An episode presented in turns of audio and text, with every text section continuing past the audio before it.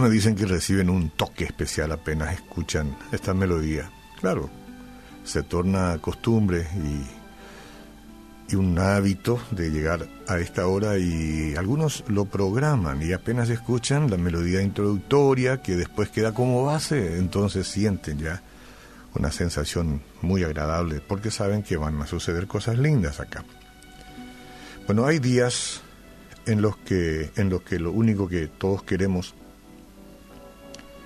es tener seguridad. Después van a venir los versículos, ¿sí? Permítanme comenzar de esta manera, que queremos que todo este salga bien.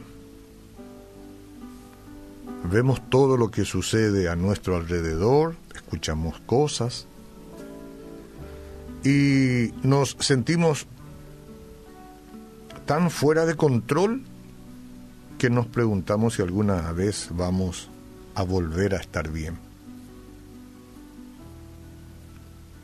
El hecho de enfrentar la incertidumbre sobre el futuro que hoy se plantea tiene algo que nos afecta muy a fondo y nos sacude con más intensidad para muchas otras cosas. Sabemos, como dijimos ya esta mañana al comienzo, que los temores más generalizados que podemos experimentar son la inseguridad, el fracaso y en última instancia la muerte. Y por lo que he visto en estos tiempos, la gente se enfrenta a pensamientos destructivos como estoy completamente solo o sola Nadie me ayuda, nadie me ayudará luego. Esto está sucediendo porque Dios no me ama. Es la conclusión de algunos, ¿verdad? Tengo muchos defectos, luego. Soy demasiado débil, luego. Y por eso Dios me ha rechazado. Esa es la forma de pensamiento consciente o inconsciente de mucha gente. La economía se está desmoronando, me voy a quedar sin nada, no tengo futuro, estoy atrapado, atrapado, atrapada estoy. Me siento tan impotente, no tengo idea de qué hacer. Me temo que no voy a sobrevivir a todo esto. Estoy pintando un panorama lúgubre de cómo sucede en la vida de mucha gente.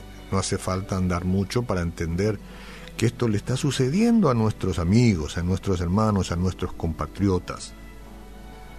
Y pensamientos como estos pueden llevarnos por un camino de desesperación del cual es difícil escapar. Podemos llegar a sentirnos tan desamparados y desesperados hasta el punto de ya no tener más deseo de seguir adelante. Cuanto más intentamos sacar estos pensamientos de nuestra mente, más nos están asaltando. No podemos por nuestra propia cuenta escapar de ellos o vencer las ataduras que nos causan. Ahora estamos hablando de un tema real, natural, pero donde no debemos quedar. La Biblia en 2 Corintios 10, 3, 5 nos dice, pues aunque andamos en la carne, no militamos según la carne porque las armas de nuestra milicia no son carnales, no, sino poderosas en Dios para la destrucción de fortalezas, derribando argumentos y toda altivez que se levanta contra el conocimiento de Dios y llevando cautivo todo pensamiento a la obediencia a Cristo. Esas son nuestras armas.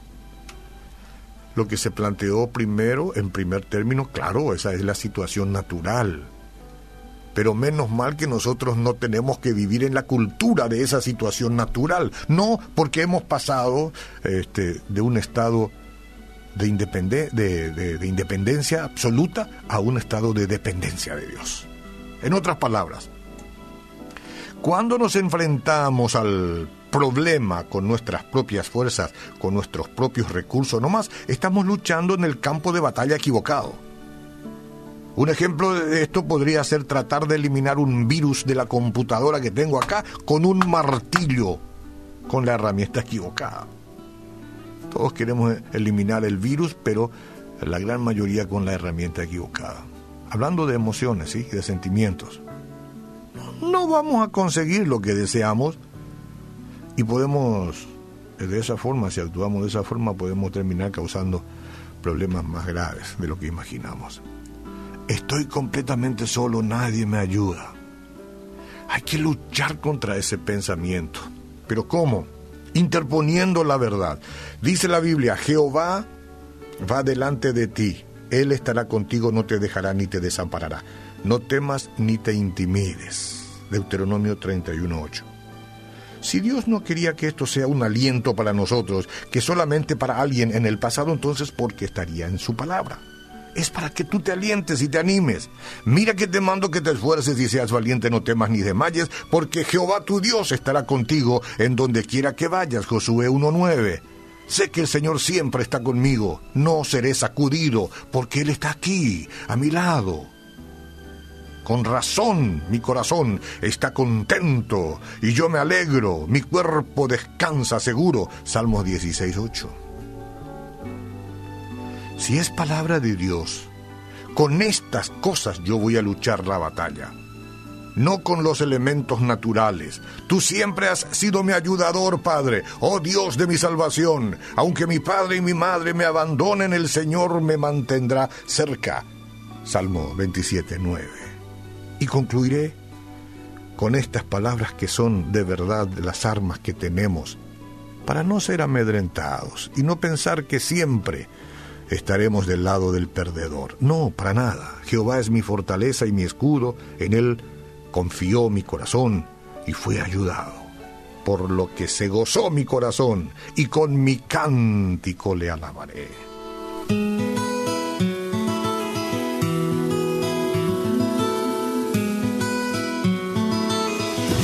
llegaste tú se fue el temor. Llegaron a quedarse la alegría y el color. Cuando no estabas tú todo en mi mundo iba peor. Gramo de esperanza de que todo